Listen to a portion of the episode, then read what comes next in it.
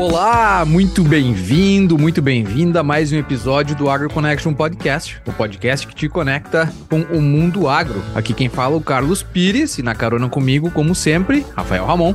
Olá, pessoal, sejam todos bem-vindos, bem-vindas. Estamos aí, né, Carlos, hoje ansiosos aí para essa conversa com nossos amigos de futebol, de faculdade, vai ser, vai ser bem legal. Exatamente, amigos de longa data, um episódio extremamente especial. E para você que está se perguntando aí por que, que eu não chamei o Alexandre, é porque ele tá aí com um compromisso do famoso casório, né? Então, Alexandre dessa vez não vai nos acompanhar. Como o Ramon já deu um spoiler, né? Hoje o AgroConnection recebe dois grandes amigos de longa data, é, tempo de universidade, tempo de Estados Unidos, tempo de futebol, de churrasco, de cerveja e por aí vai.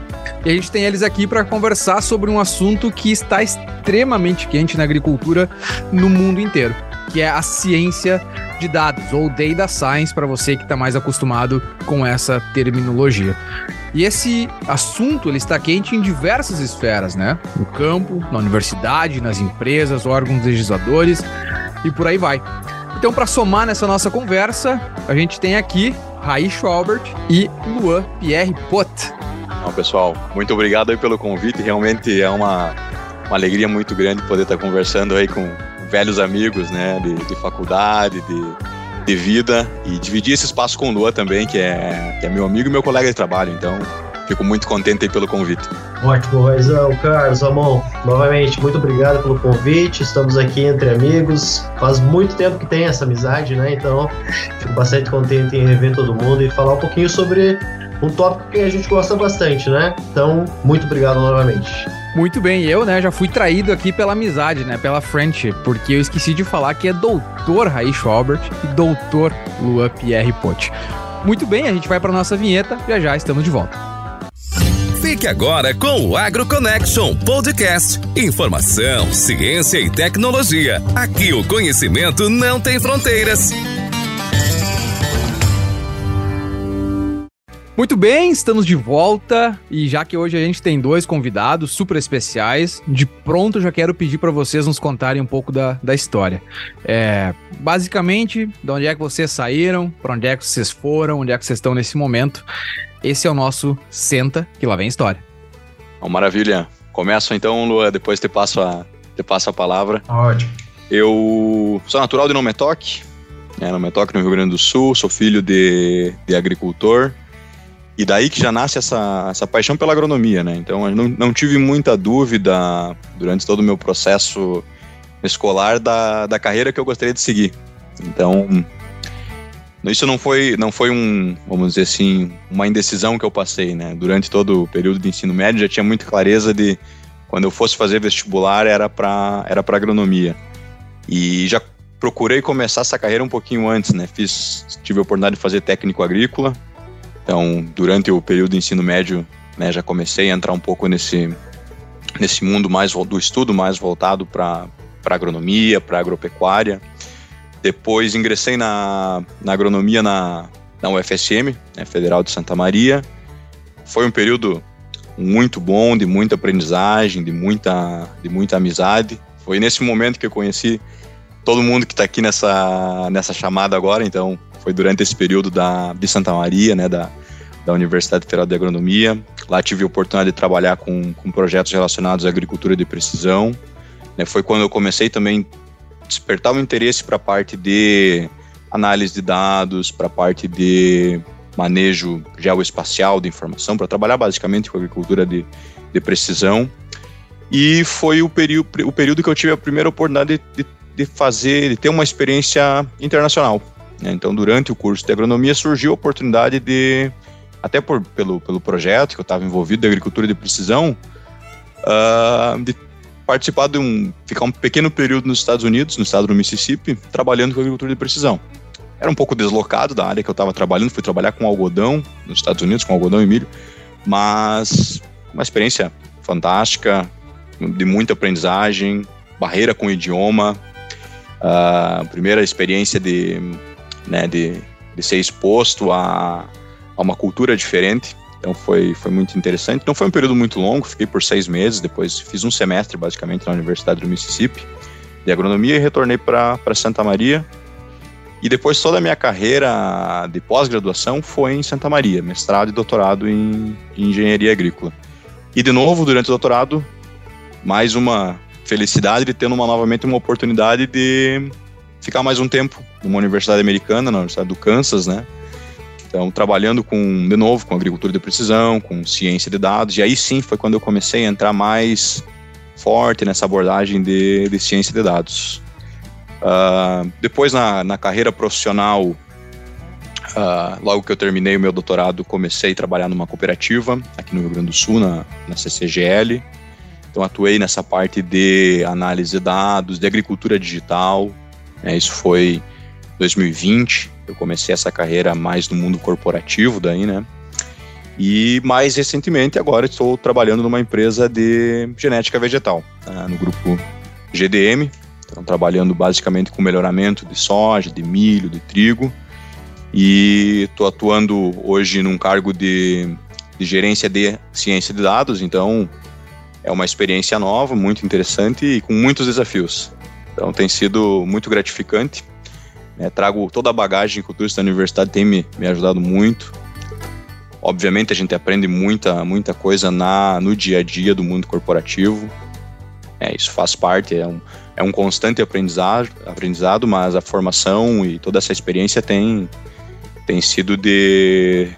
tem me ajudado muito no, no percurso, né? Então, essa é basicamente a minha história aí de, de formação, de como eu entrei nessa parte de agronomia e até até chegar aqui, né, nesse, nesse momento agora de onde eu estou trabalhando com ciência de dados. Né.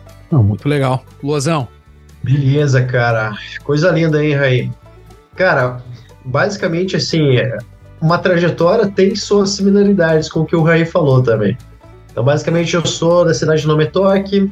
Também? A partir do meu Sim, somos de Nome Toque, os dois, né? Meu Deus do céu. Provavelmente meu. muita gente não escutou ainda sobre Nome Toque. Tem dois, dois Nome Toquenses hoje no. E, e torcedores do Harmonia Daniel Gramado. São João do Gramado, São João do Gramado. São João do Gramado, jogamos lá. E conta, conta para nós então a Expo Direto, que é uma das maiores feiras agrícolas do Brasil ela foi instalada em Nometoc por conta de vocês dois ou, ou um pouquinho antes. Ou, ou, o contrário, vocês foram estudar a ciência da, de dados, agricultura por conta da feira? Responde essa ilusão. Ah, foi um pouquinho antes, né? Foi um pouquinho antes, né, Rafael? Então, esse Direto, se eu não me engano, começou em 2000, né? Em 2000 a gente tava jogando bolita ainda, né, amor? então, basicamente, a trajetória que, que vem tendo a Expo Direto é incrível, né? Nometoc é a capital da agricultura de precisão, né? Bastante famoso no... A cidade é bastante famosa nessa questão da agricultura, né? Mas não, não, não, fizemos partes. Hoje a gente participa muitas vezes da Expo Direto, né? Mas muito mais como uh, participantes, né? E não, e não como questão organizadora, como uh, você fez a brincadeira, Rafael. Mas, mas, bem importante mas... dizer que a água de Nometoc tem uma coisinha diferente. Porque, cara, o que tem de gente boa que sai daquela cidade é brincadeira, principalmente na área de agricultura. Não à toa é a capital brasileira aí da agricultura de precisão. De fato. Vai lá, Luzão, conta tua história aí que nós vamos parar de incomodar agora. Beleza, não, tudo ótimo.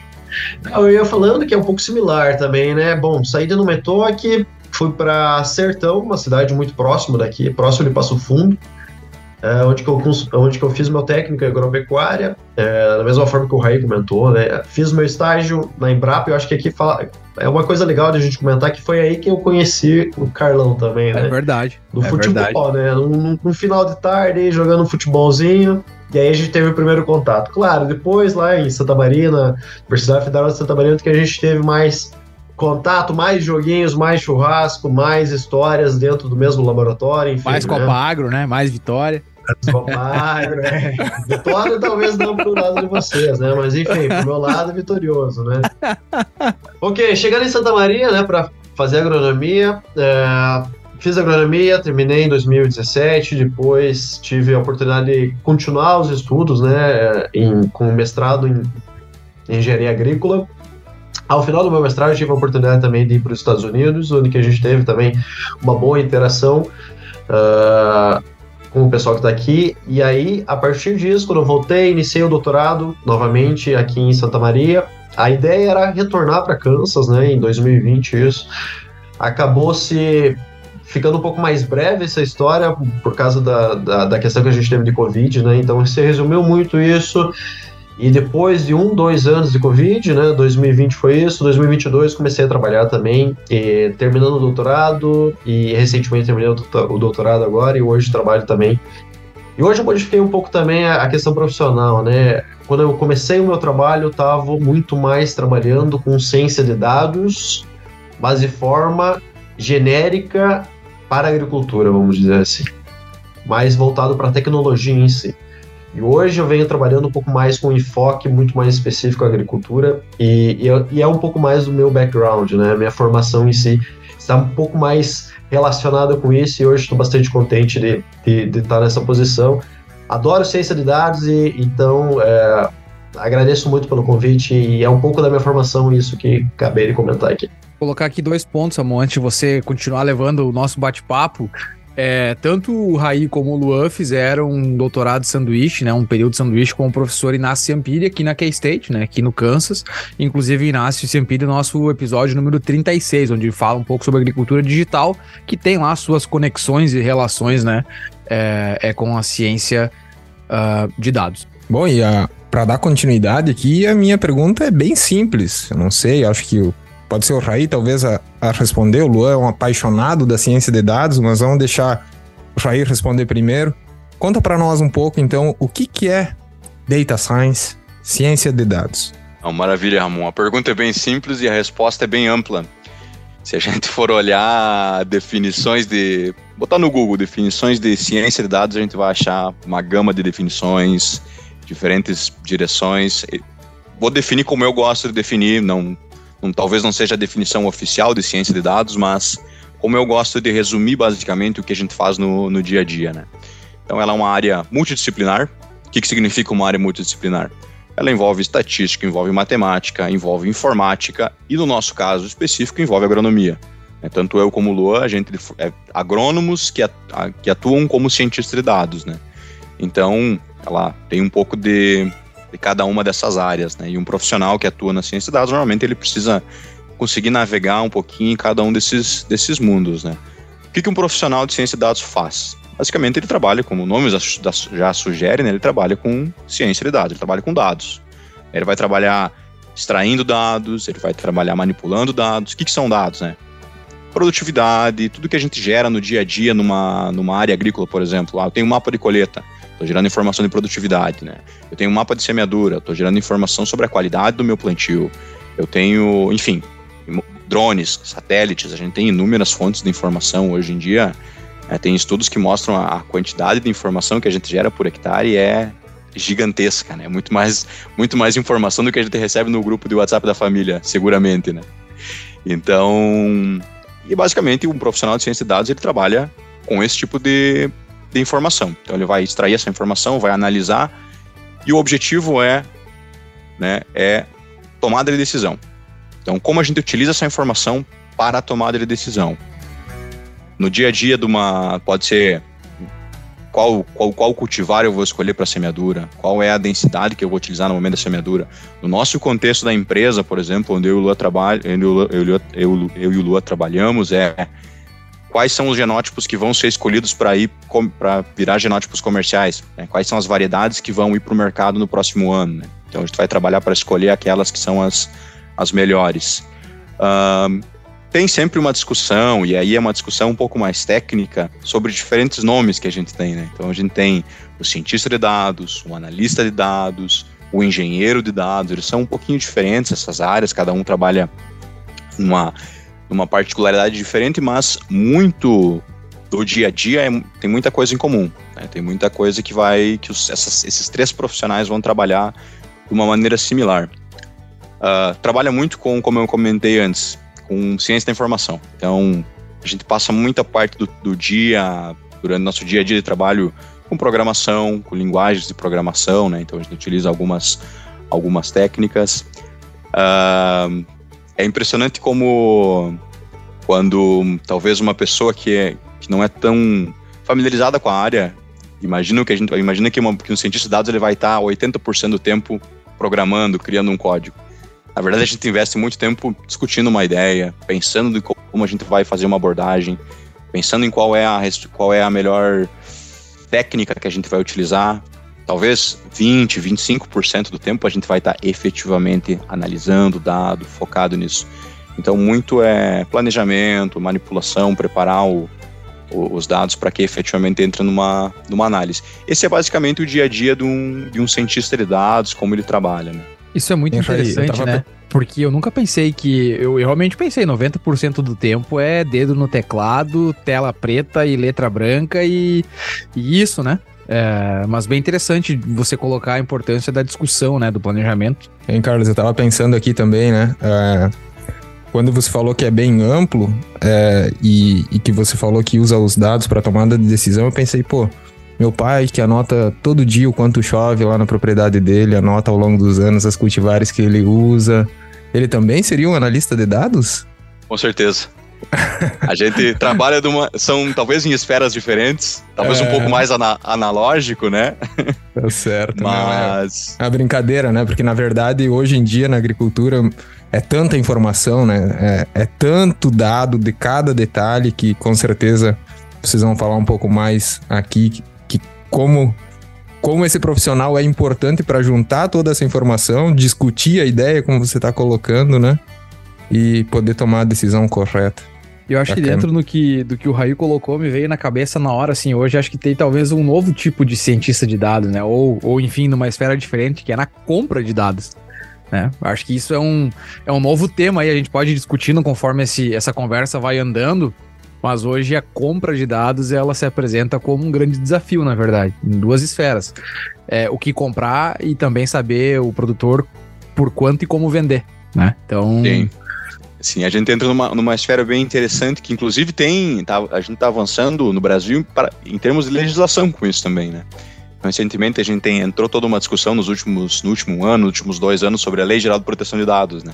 Uhum. Então, basicamente, para realmente dar uma segurança por parte do, do proprietário da informação né, e penalizar também, para que tenha mecanismos legais que penalizem quem disponibilizar uma informação de maneira indevida, quem compartilhar uma informação de maneira indevida sem o consentimento de quem está de quem está gerando essa informação, né? Por exemplo, um produtor rural que hoje tem gera informação da sua propriedade, ele é, ele é proprietário dessa informação, independente da plataforma onde essa informação esteja, esteja embarcada, né?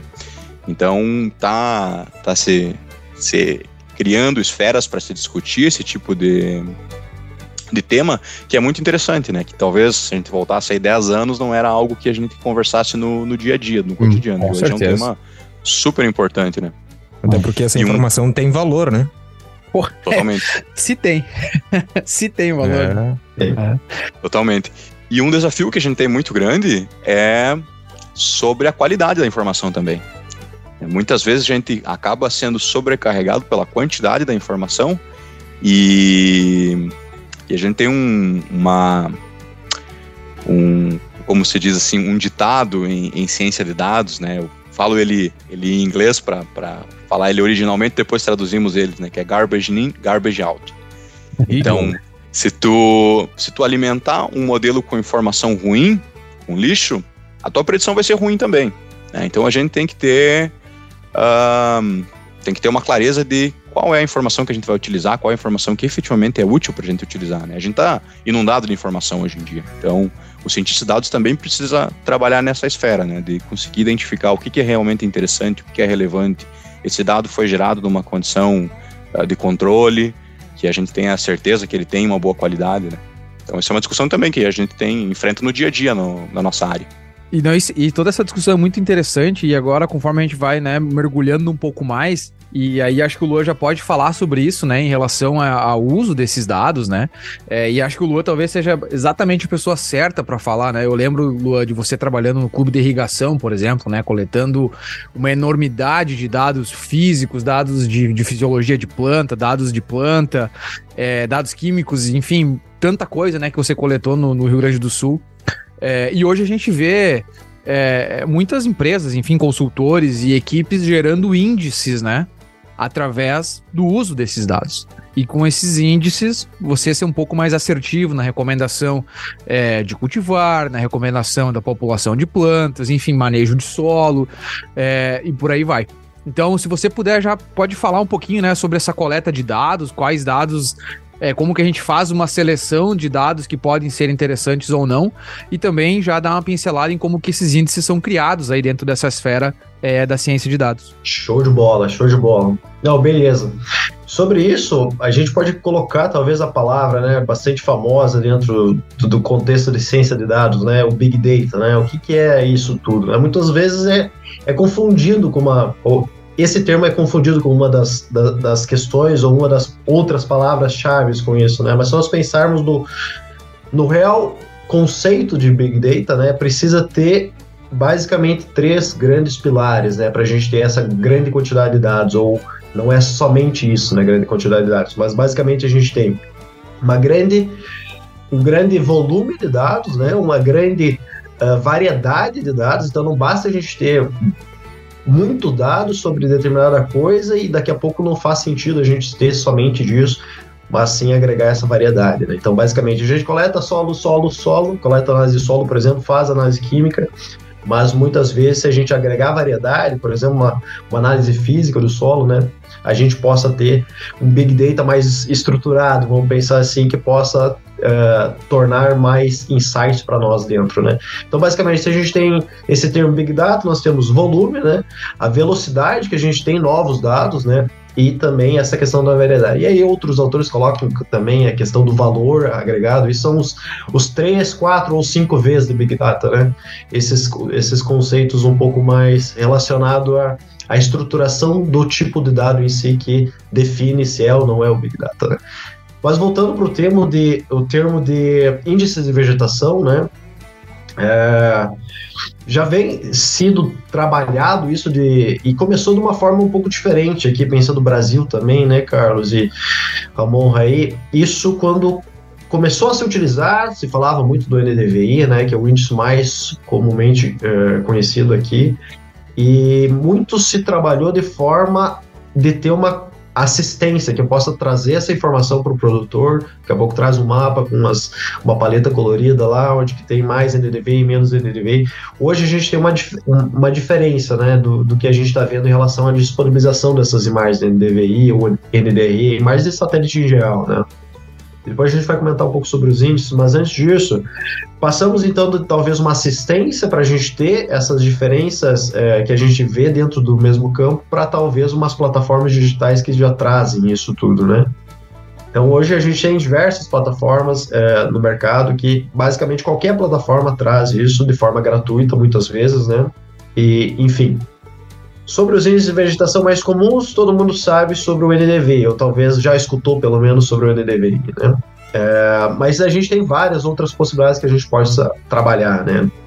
É, temos o NDR, que modifica um pouco a, a, confecção do cálculo dele, né? mas basicamente a gente tem o NDV é mais utilizado para o início, o NDR é mais para o final do ciclo, pensando assim. Né? Temos outros índices também que são mais voltados para solo, SAV, enfim, outros índices, outros utilizam outras bandas de cálculo, né, do, do, dessa camada multiespectral que a gente tem, porque basicamente como funciona as imagens de satélite, né? A gente tem um, um, um satélite, por exemplo, que tem um sensor que ele possa pode ser e, a, e aqui em satélite a gente pensa muito nos sensores passivos, né? E aqui que a gente volta, né? Se a gente tem uma gama ou alguns comprimentos de onda que a gente consegue enxergar, pensando nesse, nessa gama de desde o azul até o vermelho que a gente consegue enxergar, né, são as cores pancromáticas, a partir disso, por que, que a gente enxerga, por exemplo, as plantas verdes? Parece tão, tão boba essa pergunta, né? Enfim, mas por que, que a gente enxerga isso? Porque dentro do espectro que a gente tem a possibilidade de ver com os olhos humanos, é onde que essas plantas refletem mais é na região do verde. Então, basicamente, a gente tem essa indicação e os índices de vegetação, basicamente, eles utilizam de outras bandas que a gente não consegue enxergar, enxergar muitas vezes, principalmente o NIR, faz alguns cálculos e nos trazem alguns índices que, que, podem ser relacionados com algumas outras características que são importantes para relacionar manejos, né? Aqui podemos colocar sobre a densidade variável, né? Então, basicamente, a gente pode utilizar índices de vegetação para a gente colocar densidades variáveis, populações variadas de, de planta, né? Pensando soja, milho, podemos variar cultivares, podemos uh, ver o status né, nutricional da nossa planta, podemos identificar plantas aninhas. Então tem uma gama de possibilidades de se trabalhar uh, somente com essa ferramenta de uh, imagem de satélite, né? Basicamente é, é, o que a gente tem, né? Que a gente vem vindo no, no, no, dia a dia sobre de satélite. Se começou com uma parte mais de consultoria, hoje a gente tem várias plataformas digitais e é muito utilizado hoje em dia para ter é, indicações de manejo, né? Isso é muito bom, muito bem colocado, Luan, né? E, e acho que deixou uma deixa muito importante aqui para e eu quero Raí, te puxar para essa conversa agora, que é justamente ramificar um pouco essas coisas que a gente tem de informação, né? Há décadas a gente fala sobre zonas de manejo, né? Ou ambientes de produção.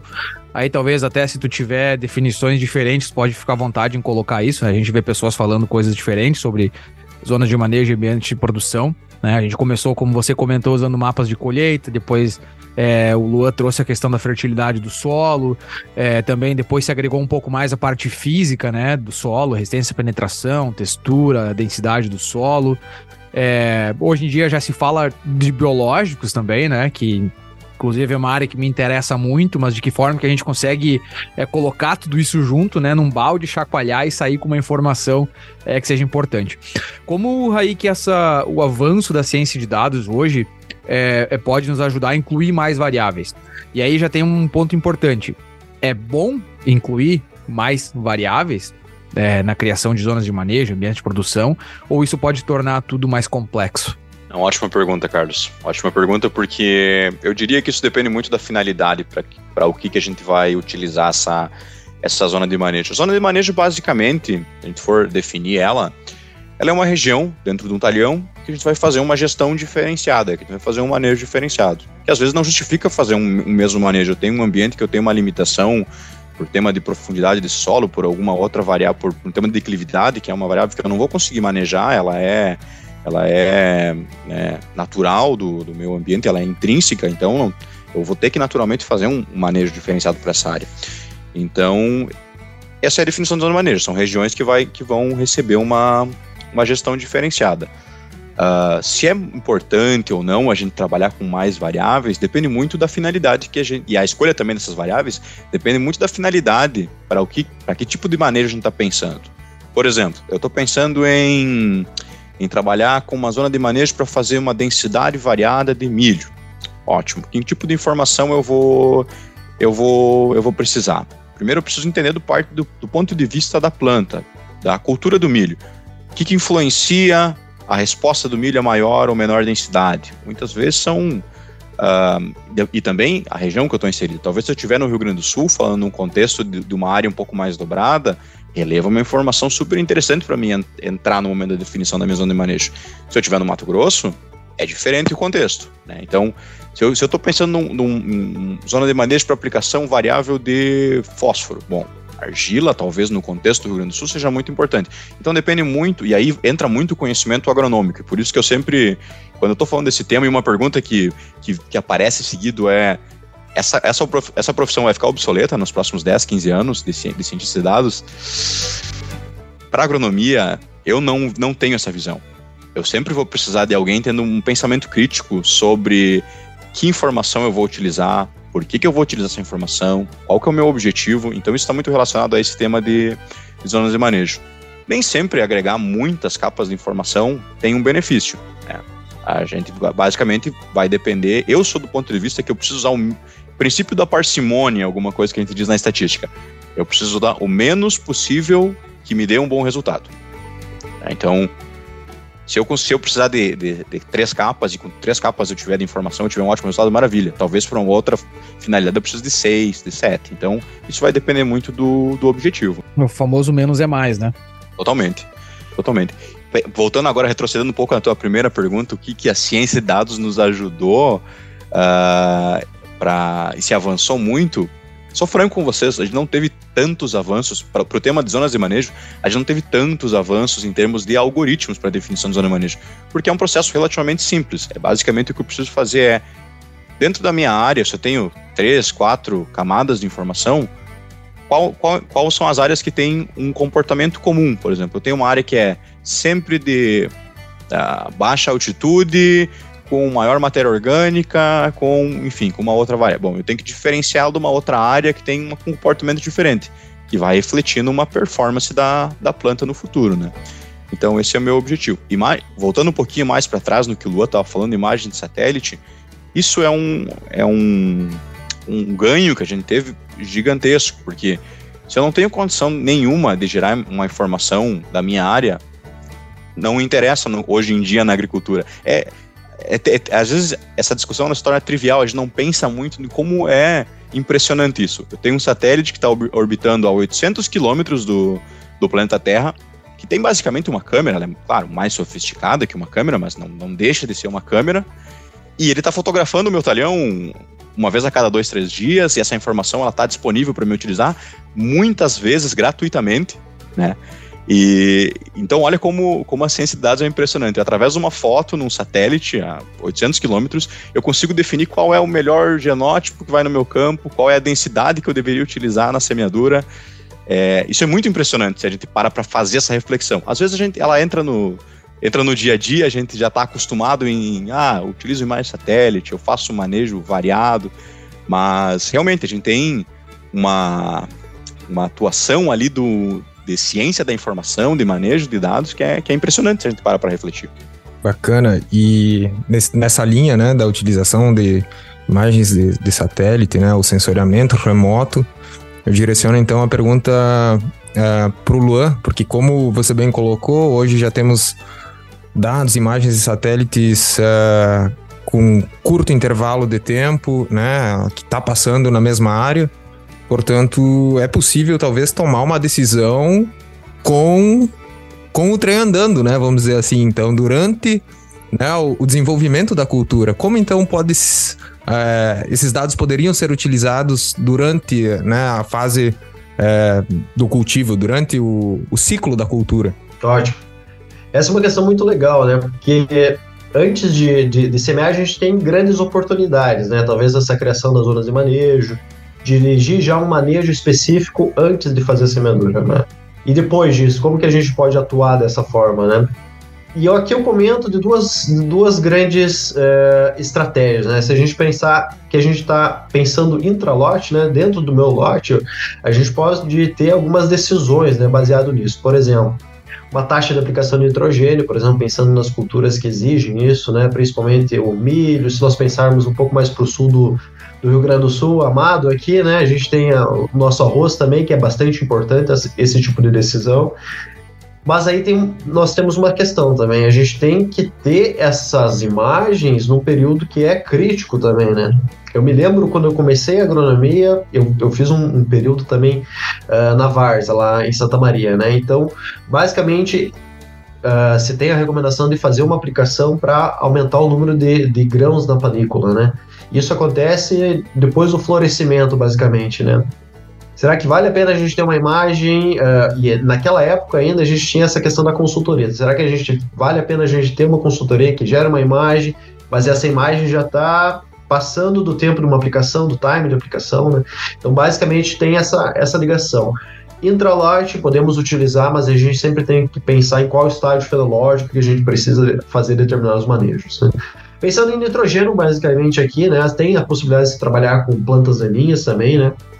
Então, reconhecimento de plantas daninhas é, é uma tarefa um pouco mais difícil, né? A gente precisa de mais resolução e, mas funcionaria, pensando na, na, na, lógica, né, funcionaria um pouco mais no início do ciclo, onde a gente não teria, por exemplo, após semeadura, duas ou três semanas após, para fazer uma pulverização um pouco mais dirigida em função de um NDV mais alto, que não seria das plantas cultivadas, e sim de umas plantas daninhas. Né? Beleza, pensamos nessa questão intralote que serve muito as imagens de satélite após a semeadura, e isso está em diversas plataformas digitais, a gente pode é, acessar isso e cada vez está se tornando mais fácil, né? A gente tem essa experiência de usuário, né? Dentro da, da parte de tecnologia nós temos o UX, né? Essa experiência de usuário está cada vez mais fácil e é o que a gente precisa nas plataformas digitais, né? Ter essa informação de, de fácil acesso. Mas se nós passarmos não só a ver a questão do intralote para essa, essa utilização de, de, de satélites, né, a gente tem a, opção também de agregar mais áreas, mais regiões, e aí a gente pode começar a trabalhar com outros, outros objetivos, né? Talvez um mapeamento de culturas agrícolas, né? Então, por exemplo, pode ser uma iniciativa governamental, por exemplo, ter uh, um mapeamento de culturas agrícolas a partir de determinada data, utilizando sensoramento remoto. Isso pode ter um modelo por trás que trabalhe com isso. Da mesma forma, além do mapeamento, pode-se ter uma predição ou uma, uh, uma previsão de produtividade em função das imagens de satélite ou até mesmo agregar mais informações que estão muitas vezes também disponíveis, que se assemelham bastante com o que a gente tem de imagens satélites, que são é, disponíveis na, na, em diversos catálogos, que a gente pode utilizar isso para predizer a produtividade.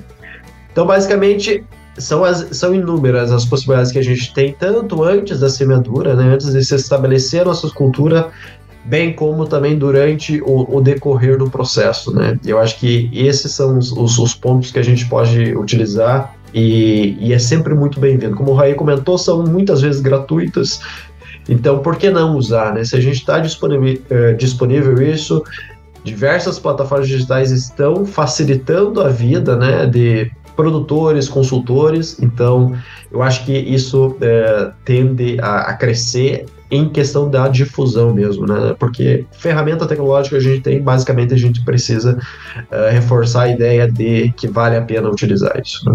Tá me dizendo, Lu, que, que o governo pode usar os dados para saber o quanto eu estou produzindo e o que, que eu estou produzindo? Daí sim, não dá para esconder nada mais. Só se botar uma lona por, por cima de todo o campo, eu acho que não é viável, cara. Cara, eu lembro. Isso me lembra. É, assim, a gente tá brincando com isso, né? Mas é um, é, um, é um assunto interessante, né? Que requer muito debate, né? E eu lembro do, da série The Ranch, que, que passava na Netflix, ainda tem na Netflix. O acho que era Bo Bennett o nome dele. Ele volta e meio olhava para cima e dava uma conversada com o presidente dos Estados Unidos, porque ele sabia que de alguma forma estavam monitorando ele, né?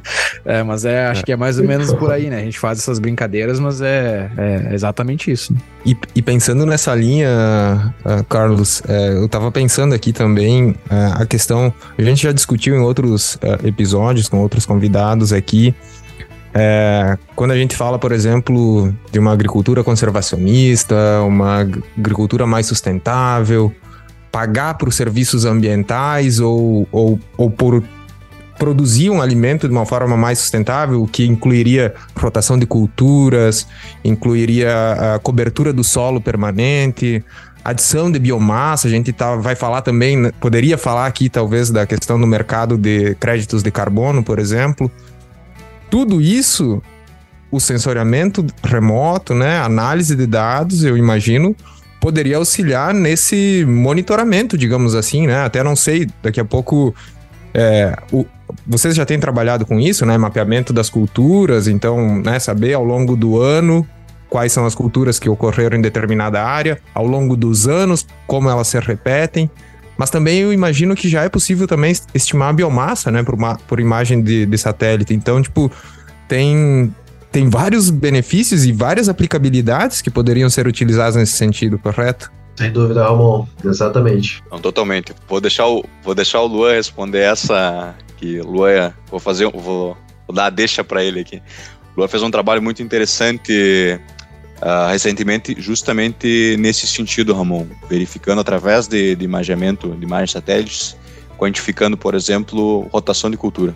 Então, a nível de estado, por exemplo, no Rio Grande do Sul, fazer um levantamento de quanto por cento da área tem um manejo de, adequado em termos de rotação de cultura, quantos por cento está trabalhando em termos de monocultura. Então, isso já fornece Perfeito. informação muito interessante nesse sentido. E realmente, quando a gente fala de crédito de carbono, uh, muito, o sensoramento remoto ajuda muito no ponto de vista de verificação, de, audi de auditação desse dado para saber se realmente um manejo uh, sustentável está sendo efetivamente uh, conduzido numa propriedade. Então, concordo totalmente com o que eu estou colocando. Perfeito. Exato. Só para complementar o que o Rei comentou, realmente é, foi, foi parte da minha tese, né, essa questão de monitoramento de, de cultivos agrícolas. Utilizamos algumas formas de fazer isso, né? E por fim, ao momento que a gente tem essa possibilidade de, de, mapear o cultivo agrícola ao longo dos anos, né? Por que não agregar esse tipo de informação a nível de talvez lote ou até mesmo nível de pixel, né? para a gente ver qual que foi a cultura em cada um dos anos, né? E no final talvez gerar um novo layer, né? Uma nova camada que fale. Em tantos anos não teve rotação de culturas nesse lote. Se, a gente, se eu colocar um spoiler aqui, eu acho que vale a pena. Na Metoque, por exemplo, que é uma cidade onde a gente está aqui, nas nossas análises que a gente acabou trabalhando aqui, 40% dos casos, em seis anos, não se teve rotação de culturas. 40% das, da, de toda a área do município, né, onde que é a área cultivada, a gente não teve rotação em seis anos. Então, tu imagina. Mais uns 35% a gente teve rotação de um ano. Então, basicamente, o que, que foi conduzido aqui, né? Soja nos seis anos e soja em cinco anos e um ano de, de milho, né? E o restante foi rotação dentro desses anos, mas já fica próximo dos 10, 15%, né? Uma super informação. Exatamente, são ferramentas que a gente pode utilizar. E, e eu estava comentando essa semana também que o que basicamente hoje não tem impedimento tecnológico para a gente trabalhar com isso, né? O que impede muitas vezes é a pessoa ter a curiosidade, né, de trabalhar. Veja, o que, que a gente pode fazer com determinado layer que saiu novo, por exemplo, determinadas imagens satélite. O que, que eu posso fazer com isso, né? Então, a partir disso, a gente pode gerar novos insights. É a tarefa de um, um, analista de dados fazer isso, né? Pensando nas distribuições de cargos que a gente tem dentro de ciência de dados ou dentro de, de um time de tecnologia. Uma analista de dados é ver o que, que a gente consegue fazer, o cientista de dados talvez faça, né? Realmente faça os modelos, o engenheiro, o engenheiro de dados deixa disponível, né? Isso tudo. E então, basicamente, o que a gente precisa é curiosidade, né? Conseguir uh, transformar os dados que a gente tem em, em alguma coisa um pouco mais palpável. Perfeito. É, Lua, eu até já comentei aqui em outros episódios a respeito, por exemplo, dos, uh, dos dados do Map Biomas. Né? Vocês devem conhecer bem, né? É, hoje, qualquer um que né, saiba acessar um site na internet ou buscar no Google lá Map Biomas, tu consegue entrar num, num mapa, né? aproximar, chegar próximo da área da propriedade dele ou da, da a do vizinho, ou vamos dizer que ele está procurando uma área para comprar, né? Quero verificar o que, esse agricultor tava faz... fez nos últimos anos. Lá já é possível identificar qual foi o uso do solo ao longo dos últimos é. 30 anos, né? É uma informação anual. É, hoje, o que vocês estão falando, estão trazendo aqui, né? A gente pode ter ainda mais informação, né? Da variação. É, inter ou intraanual? Como é que. Agora me deu um, Intraanual é quando é entre o. Intraanual. Mesmo ano, no mesmo né? ano. Isso, isso, é. Isso mesmo. Então. Within. É, os dados estão aí, então, como, bem como você falou, é, tendo curiosidade, já tem muita coisa acessível, gratuita, né? É, e de fácil acesso. Então, é, tem, tem, tem muitos avanços né, nessa área e com certeza são ferramentas espetaculares aí para a questão do manejo tanto agrícola como manejo social, econômico. É uma, são ferramentas poderosíssimas, né? É, isso, é, isso é incrível e eu vou, eu vou só fazer aqui um, um, um adendo, né? É, que acho que é importante talvez para as pessoas também discernir um pouco quando a gente fala de imagens, né? É, é, a imagem que veio num satélite é uma imagem diferente, por exemplo, do que vocês conseguem ver numa foto no telefone. Vamos pensar assim, uma foto tirada por um telefone. Né? A gente tem várias coisas e aí o Luan e o Raik são os experts, né? Mas é a resolução, né? É, se você ter uma ideia, um, um, satélite, talvez um dos mais comuns que a gente tem, tem uma resolução de 30 metros, né? Então cada pixel vai ter 30 metros. Isso é uma resolução baixa no sentido de você ver definição na tela de um telefone, né? Então é, é não dá ainda pro governo necessariamente ver a tua carinha lá assim olhando para cima, não tem como, é só para deixar esse esse adendo que pode ser interessante. E Raí, já pra gente começar a mover para um lado mais de futuro, é, né, na tua visão, vamos pensar aqui que a gente está lá em 2030. Qual tópico a gente, você acha que a gente vai estar tá falando em relação a, a, a, a ciência de dados? É, e acho que você talvez seja uma pessoa uma das, das mais é, é, importantes do mundo para falar isso na tua posição de, de, líder global hoje de ciência e dados de uma empresa. Então, qual, no, o que, que tu enxerga nisso? Não, maravilha, Carlos. Aí a gente pode dividir a, a resposta por dois caminhos, né? O que, que a gente enxerga em termos de ciência de dados, o que, que a gente enxerga nos próximos 10, 15 anos, e em termos do que a ciência de dados pode ajudar na agricultura também, né? Perfeito. Se a gente for para se a gente for para a parte de ciência de dados, uh, é basicamente o que eu estava comentando anteriormente na outra resposta. Não, não, não vejo, por exemplo, uma inteligência artificial substituindo um profissional, né, um, um, cientista de dados. O que eu vejo muito é o auxílio. Hoje a gente vai, vai olhar, por exemplo, no, tanto eu como o Luan, no nosso dia a dia, a gente faz muito uso do chat GPT, por exemplo. Auxilia muito no momento da chat GPT, para quem não sabe, é uma inteligência artificial que né, se popularizou aí no, no último ano que basicamente é impressionante como ela consegue dar respostas gerais para perguntas diversas. Pode pedir para ela uma receita de bolo ou um código para fazer uma análise. É muito impressionante. A gente utiliza isso no, no dia a dia para acelerar no momento da programação. Isso tem estimativas que, é, que, um, que um, alguém que está programando, por exemplo, né, desenvolvendo um código para fazer uma análise, ele tem um, uma eficiência, um ganho de tempo, ele economiza 30% de tempo quando ele utiliza uma ferramenta, né? surgiu uma, tem um, um, outro projeto muito interessante que chama Copilot, né, copiloto, que é basicamente uma inteligência artificial que ela está ao vivo te ajudando a programar. Tu está desenvolvendo um código e ela está te dando sugestões ali de qual é a função que tu deveria utilizar, como tu deveria programar alguma coisa específica. Então, eu vejo muita evolução nessa direção em termos de ciência de dados.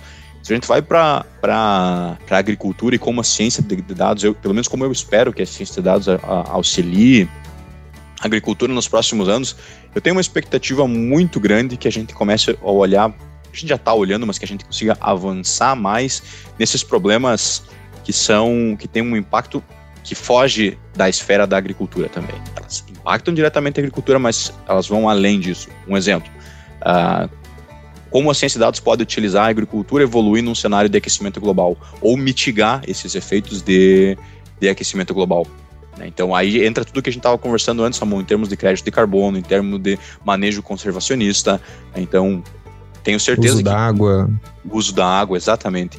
Então tenho certeza que a ciência de dados, o manejo dessa informação, ela pode ter uma grande contribuição uh, nessa direção em, em outras direções, em outros, outros tópicos também relacionados à sustentabilidade. Vamos pegar, por exemplo, eficiência de uso de fertilizantes, algo que a, agricultura utiliza quantidades uh, bastante grandes de fertilizante e é impressionante. Se a gente for, for olhar pro, em termos de eficiência, a gente tem muito que a gente pode melhorar ainda. Né? Eficiência do uso do nitrogênio, por exemplo. Muita parte do nitrogênio que, infelizmente, que é aplicado em áreas agrícolas, ele, ele não é absorvido pela planta. Tenho certeza que a ciência de dados, ela, através de imagens satélite, que é aquilo que a gente conversava na, na pergunta anterior, imagens em tempo real, é uma informação imprescindível para mim fazer, poder fazer um bom manejo uh, nitrogenado de uma cultura. Essa informação está disponível hoje em dia. Né, e ela pode ajudar muito na, na eficiência da utilização desse fertilizante. Né? Então, com uma possibilidade de reduzir um, um impacto ambiental de maneira muito grande. Segurança alimentar, né? Então, a gente tem, eu vejo que tem muitas muitos ramos uh, muito importantes da agricultura e da não só da agricultura, mas que impacta a, em termos gerais a vida das pessoas, que a ciência de dados pode ajudar e espero, vejo que a gente está evoluindo, espero que em 2030, 2050 a gente tenha avançado muito nesses, nesses pontos, né? Uma coisa que eu li aqui até é, recentemente é, é, aqui nos Estados Unidos é chamado de manejo adaptativo, né? É, e basicamente traz a forma que a ciência de dados né, pode nos ajudar a ser mais assertivo no manejo de nitrogênio, por exemplo, né? E, e esse manejo adaptativo ele vem dentro dessa parte de nitrogênio. É, como a gente consegue ter recomendações mais específicas para talhões e para fazendas específicas é através de pesquisa, né? Porque se você for imaginar fazer pesquisa, você pensa em parcelas e você extrapolar esses resultados para grandes áreas tem uma dificuldade e um, um erro gigantesco.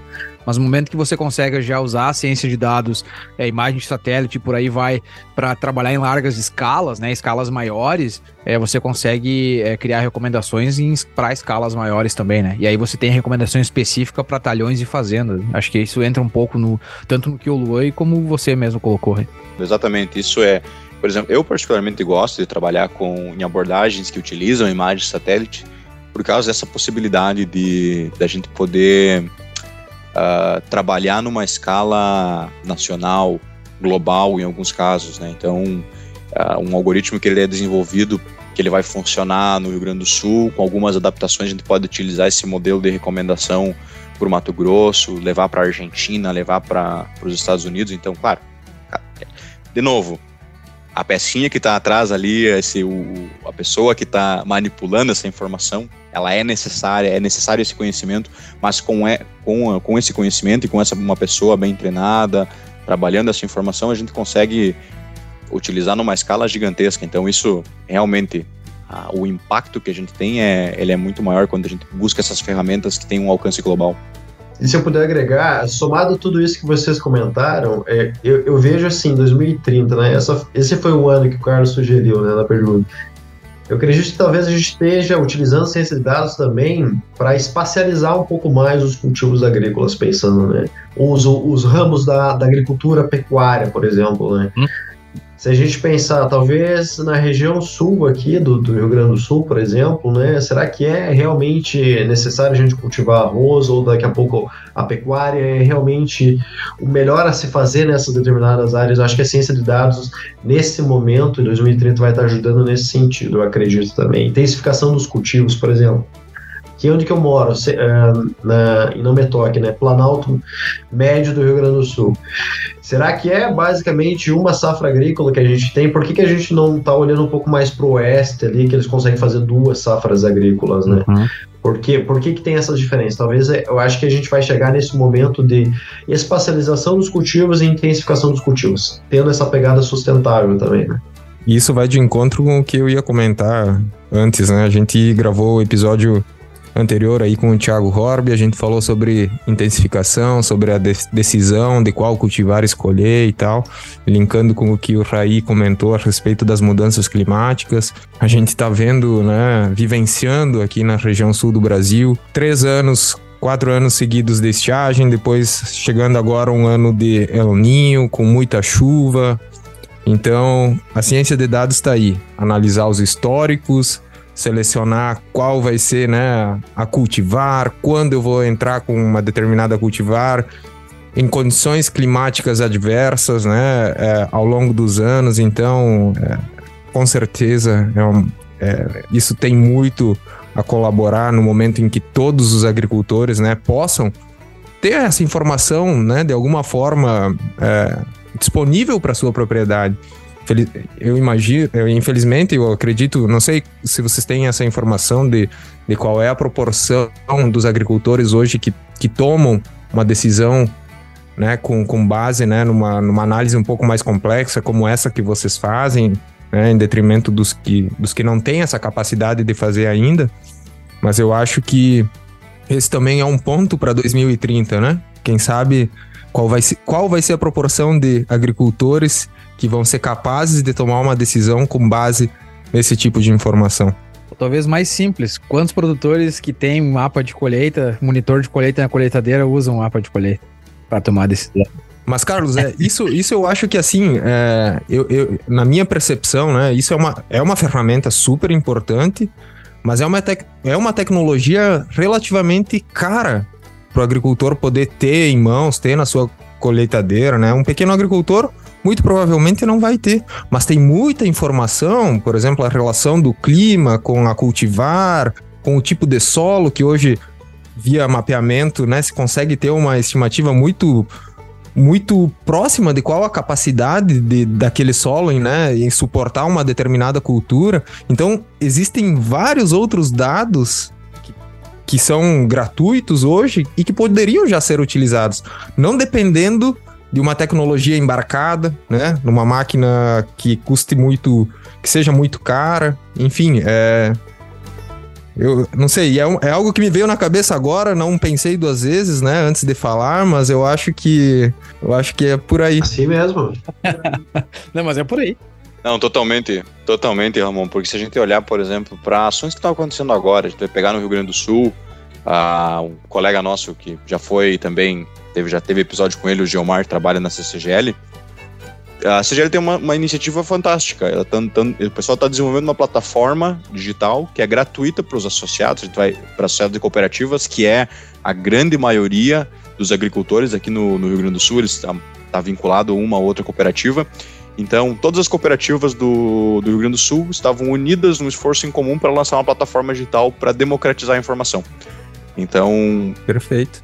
de acesso gratuito, onde tem uma imagem de satélite já processada, onde ele pode carregar informação, ele vai receber um feedback sobre dados climáticos, vai tem, tem análise de dados ali dizendo se um, é um momento assertivo ou não para fazer uma aplicação, para fazer um manejo. Então, eu acho que esse foi, foi cirúrgico a tua colocação, Ramon, no sentido de que a gente vai ter uma democratização da informação através do, dos anos, se a gente olhar para o futuro. Já está acontecendo e eu não tenho dúvida que isso vai cada vez se tornar mais, mais comum. Fundir, né? Perfeito. Eu imagino que, que o, Geo, o Geomar, né, é, é, a peça que completava o time de futebol, talvez aqui, dos cinco, num, num time de um futsal. Exatamente. Bem provável. é bem provável que ele escute esse episódio, então a gente já deixa o convite para ele voltar aqui para conversar com nós sobre essa plataforma que a gente já ouviu falar, a gente já esteve junto com vocês lá na, na RTC, a CCGL né, em que vocês nos apresentaram e é sensacional, fantástico. Ah, não, muito, muito legal. E, e, eu tava agora olhando para a parede aqui, né? Eu tô escrevendo um artigo agora é, sobre sistema de cultivos e eu tenho aqui o mapa de precipitação de um dos produtores, por exemplo, né? Cinco anos, né? Planejamento de rotação de culturas em cinco anos. Desses cinco anos, quatro a precipitação foi abaixo é, da média histórica. Uh, então eu acho que isso que o Ramon colocou é, e, e, todos vocês colocaram entra muito nessa questão, né, de, de planejamento mesmo, né? Utilizar dados que estão disponíveis para a gente planejar. Não dá para prever o tempo, né? Mas a gente pode começar a brincar, né? Já tem muita gente, na verdade, brincando com isso, né? E de que forma que a gente vai adaptar a nossa agricultura para todo esse cenário, né? E aí o trabalho de vocês, consciência de dados, se torna extremamente relevante. Né? Não, totalmente. Totalmente. Eu vejo que a gente tem muita oportunidade Uh, é um mercado de trabalho em expansão, então cada vez as empresas estão buscando mais esse perfil profissional.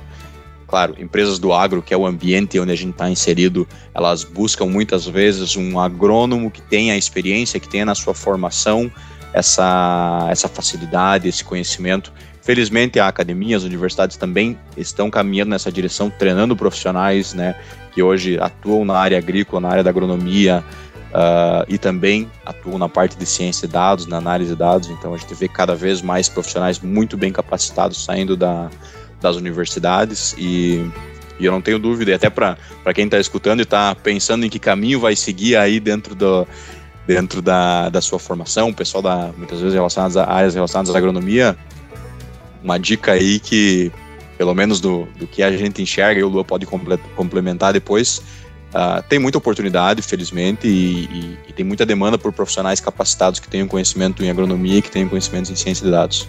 Diz que são os mais bem pagos, né, Carlos? Bem provável, né? Bem provável. Não, a, pe a, pele deles até melhorou, né? Não. Muito bem. Pessoal, é, vamos agora para uma parte menos técnica e mais, mais pessoal mesmo, né? Pessoal, pessoal, que é o nosso bate-volta. Aí a gente pergunta e vocês respondem em debate pronto, né? Espero que consigam ser um pouco mais assertivos do que o Ener Valência, porque senão vai ficar. Agora... Demorou, mas veio. Pô, tá louco. Não, muito bem, vamos lá. Vamos começar. O Lua responde primeiro, depois o Raí. Vou até deixar o Lua começar para ele ter direito de resposta. Maravilha. Vai lá, Lua. ok. Você está ouvindo AgroConnection. Lua, uma experiência inesquecível. Bom, vou falar um pouco sobre a experiência, depois, rapidão a experiência, depois eu vou dar uma corneteada aqui também. Experiência inesquecível, não tenho dúvida, foi meu tempo que eu passei nos Estados Unidos, né, nesse, nesse sanduíche que foi. Uh, enfim, Kansas foi minha, minha experiência inesquecível. E minha corneta aqui, Carlos, é, bom, vou puxar já de, de antemão, né? Pelo menos não tenho três rebaixamentos, né, Carlos? Sabia que tinha a ver com o super trunfo de saída, né? tá louco? Eu achei que tu ia falar que a experiência inesquecível é ter visto o Grêmio cair. tá louco. Aí. Experiência inesquecível? Geral do Grêmio 2016, Uf, não tenho muita nós dúvida. junto, cara. Poxa, tava lá. Eu, você e o Lincoln Falcão. É. Ah, pra, não, tá pra não sair desse, desse bate-papo futebolístico aí, com certeza foi uma das experiências inesquecíveis. Foi incrível. É, Lua, sonho profissional. Cara, sonho profissional, voltando a ficar um pouco mais sério talvez, mas enfim, meu sonho profissional é poder ajudar, de, de certa forma, com o conhecimento que a gente tem, crescer é, profissionalmente nesse sentido, né? Poder. Uh, talvez o meu background é um pouco mais relacionado com ciência de dados mesmo, mas poder ajudar nesse sentido uh, uh, empresas que têm um intuito não somente comercial, né? Empresas que têm um intuito um pouco mais geral, né? Da sustentabilidade do ambiente. Esse é o meu sonho profissional. Meu sonho, meu sonho profissional.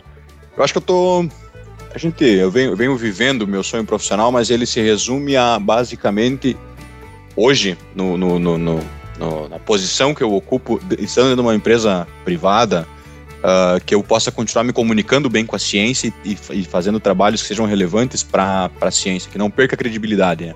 Então, muitas vezes a gente tem esse, um pouco de receio quando tu sai da academia e vai para uma empresa privada, que tu efetivamente se afaste um pouco ou que tu seja contaminado por uma visão corporativa. Então, eu tenho essa, essa premissa, procuro seguir isso como um, um direcionamento no, no, dia a dia, que eu consiga me manter também muito bem focado e trabalhando uh, bem alinhado com a ciência, com a informação, né? Então é, é, é nessa direção. Muito bem. E um hobby Bom, o hobby para mim, cara, segue sendo jogar futebol, né, cara? Hoje mudou um pouco as coisas, também gosto de passear com meu cachorro, mas é, tá, tá começando a chegar ali, né? Futebol, passear com o cachorro. Seria esses dois. Boa.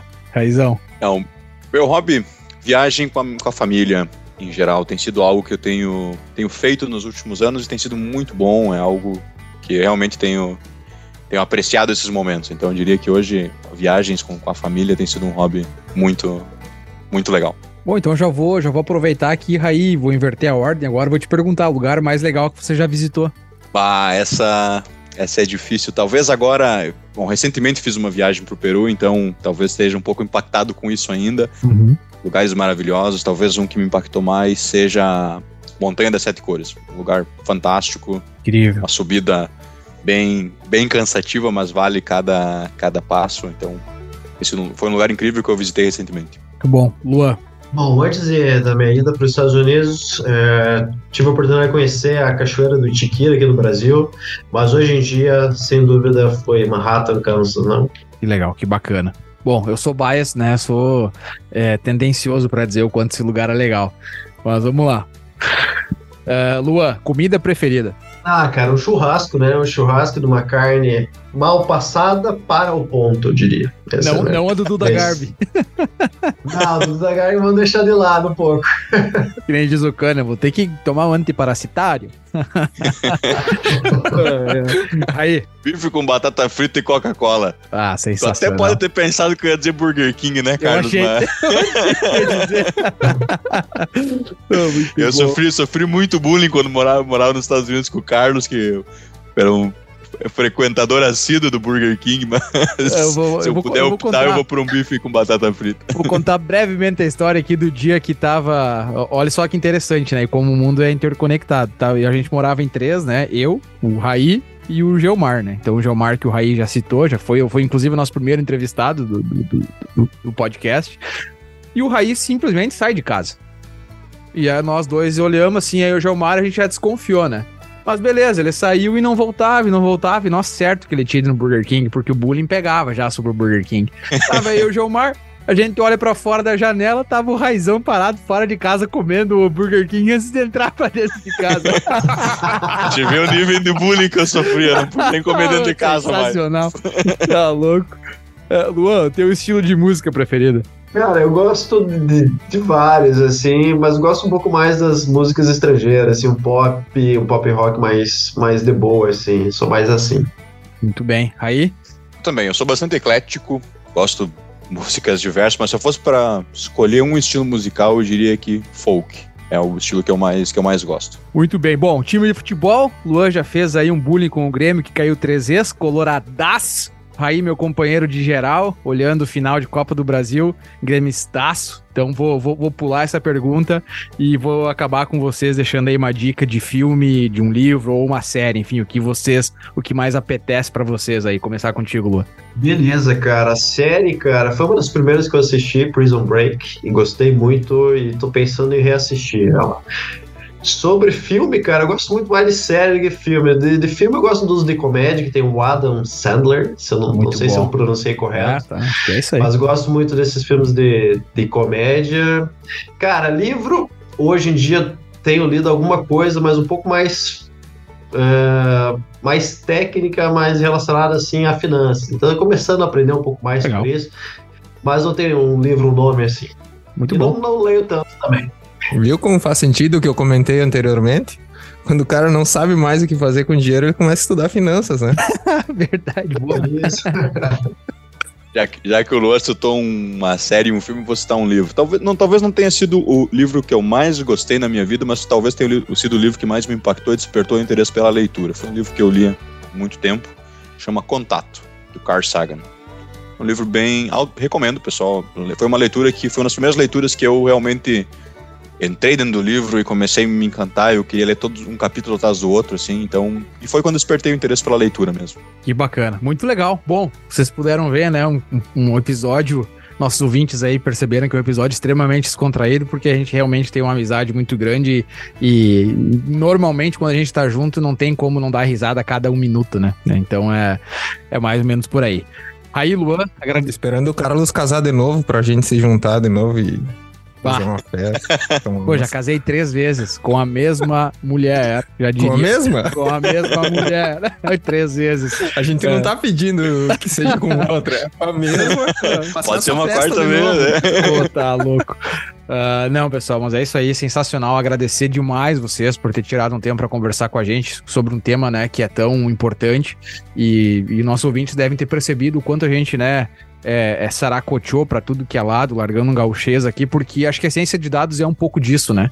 Ela passa é, desde lá do. do- vamos, vamos pegar nossos primórdios, né? De, de recomendação de fertilidade do solo. Não deixa de ser uma ciência de dados, né? Coletar dados para recomendar, obviamente, que numa escala pequena. Luan trouxe a questão do de Big Data, né? Da, de dados gigantescos, e aí sim a ciência de dados ficou mais famosa, né? Então, agradecer é, esse tempo de vocês para poder elucidar um pouco para nós e para os nossos ouvintes o que, que esse tema vem tratando hoje em dia. Eu também queria agradecer, antes de, de vocês fazer a sua. Antes da fala final de vocês, né? Mas, é, cara, o que vocês trouxeram aqui, é, com certeza. É, é difícil aprofundar, porque como vocês começaram, como o Raí começou respondendo, né, que é um tema muito amplo, se, como, né, você viu que a gente surfou em vários assuntos aqui, e porque é um tema extrema, extremamente relevante para tudo o que é a área, né? Então acho que a gente aqui trouxe o, o, o Raí, o Luan, né? Porque são os profissionais que estão dominando o assunto no momento. E com certeza eu acho que esse é só um primeiro episódio de muitos que a gente vai vir a falar aqui dentro do AgroConnection sobre o tema de Data Science, talvez com e com temas mais ah, específicos, né, direcionados, em que a gente gostaria de, de contar com vocês novamente para conversar aqui. Que com certeza eh, os nossos ouvintes também vão, vão curtir, né? Muitos dos nossos ouvintes vão ter interesse nesse tipo de informação. Agradeço aí pela disponibilidade de vocês, pelo tempo aí dessa conversa prazerosa que a gente teve. Um prazer revê-los, mesmo que virtualmente, né? Sempre bom conversar com vocês. Não, maravilha, Carlos, Rafael, fica também meu agradecimento aí pelo convite, pela oportunidade de estar conversando com vocês com, por, um, por um tema tão, tão interessante e tão relevante no contexto da, da agricultura. Então, fica meu agradecimento aí pelo, pelo convite, dizer que eu fiquei muito contente em poder ah, compartilhar esse momento com vocês, junto com o Luan também, que é meu colega e meu, meu amigo e meu colega de trabalho. E realmente muito bom também ter essa conversa descontraída com vocês, poder reencontrar os amigos aí, dar um pouco de risada, relembrar velhas histórias aí, isso não tem preço. Então, eu quero realmente agradecer e desejar muito sucesso para vocês também aí na, nessa, nesse projeto muito interessante e, e que tá, já, já, já tá, vocês já estão colhendo os frutos, já tem, já, já, é, já é um sucesso, mas desejo para vocês aí muita prosperidade nessa, nessa empreitada. Ótimo. Faço das palavras do Raí as minhas, né? Só agradecer. Quando recebemos a mensagem, né? Não hesitamos em, em falar e, e- e já responder que sim. Foi um, um sim muito óbvio, né? Então, eh, puxando para o nosso assado aqui novamente, basicamente, então, se você gosta de um pouco mais de tecnologia, gosta do agro, tem estudado sobre isso, acho que vale a pena um pouco mais desse desse, desse estudo, né? Se você tem é, a pretensão de trabalhar com agricultura, por que não olhar um pouquinho mais sobre essa, essa área aí que vem crescendo bastante, né?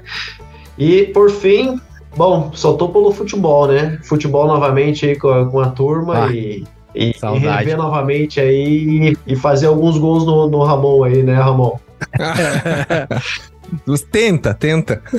Não, o, o, bom, o bom disso é que essa turma aqui perdia pouco, né? É, ganhava É. bastante, Não, perdia é. pouco. Time Bom. bom, hein? O time era bom mesmo. Viu? E antes, e antes de terminar, Carlos, é, o Luan, é, pelo menos, é, é bastante ativo nas redes sociais, tem um Isso, canal no claro. YouTube. É super interessante, tem vídeos bem didáticos lá, utilizando R. Então, Luan, Raí também, se quiserem divulgar alguma página de vocês, rede social, onde que vocês compartilhem um pouco do, do, do trabalho de vocês, por favor, fiquem à vontade. Não, ótimo, beleza. Eu tenho, basicamente no YouTube eu segui, eu comecei a, a colocar alguns vídeos, né, de, de alguns dos processos que eu fazia no meu dia a dia, né, talvez para ajudar algu- algumas pessoas também, né. Então, basicamente, o nome do canal é Data Science in Agriculture. Então, basicamente, ciência de dados na agricultura. É esse o nome do canal. Se procurar por Data Science in Agriculture, colocar Luan, vai encontrar. E também procuro atualizar um blog que eu tenho, é, mas não me recordo o nome do blog. Então, é, se vocês procurarem nos vídeos do YouTube, vocês vão ter acesso ao nome do blog. Também vocês podem acessar é, desta forma também. Obrigado pelo, pelo espaço. Eu, eu sou mais um consumidor de conteúdo, mas chancelo aí que o conteúdo que o Luan produz é muito bom e ah, recomendo o pessoal visitar realmente a página dele aí. Não, é muito bom mesmo. Então vai lá, você que tá precisando aprender um pouco mais sobre linguagem R, como fazer figuras, como rodar estatística, e principalmente para os nossos ouvintes universitários. Eu, inclusive, sigo o Luan e olho os vídeos porque é extremamente explicativo e fácil é, de acompanhar. Então não deixe de, de check it out. Muito bem, pessoal. Muito obrigado por ter escutado esse episódio do Agro Connection com o Dr. Raícho Albert e Dr. Luan Pierre Pote. Para escutar mais episódios como esse, você pode nos encontrar nas principais plataformas de áudio, como Spotify, Apple Podcast e aí por diante. Você também pode nos escutar diretamente no nosso website, www.agroconnection.net. Não deixe de nos seguir nas redes sociais e também lá no nosso canal do YouTube, onde levamos informações sobre a safra de milho e soja aqui dos Estados Unidos. Hoje, é, terminando o episódio de uma maneira diferente, é, gostaria de deixar esse episódio em homenagem ao nosso amigo William Schneider Lima, que colaborou é, muito com, com todo mundo que trabalha com agricultura de precisão, inclusive no meu mestrado era ele que me mandava os mapas de colheita, ele era funcionário da Estária e infelizmente veio a falecer é, recentemente. Então a gente deixa a homenagem aqui, um grande abraço para a família e stay tuned, tchau.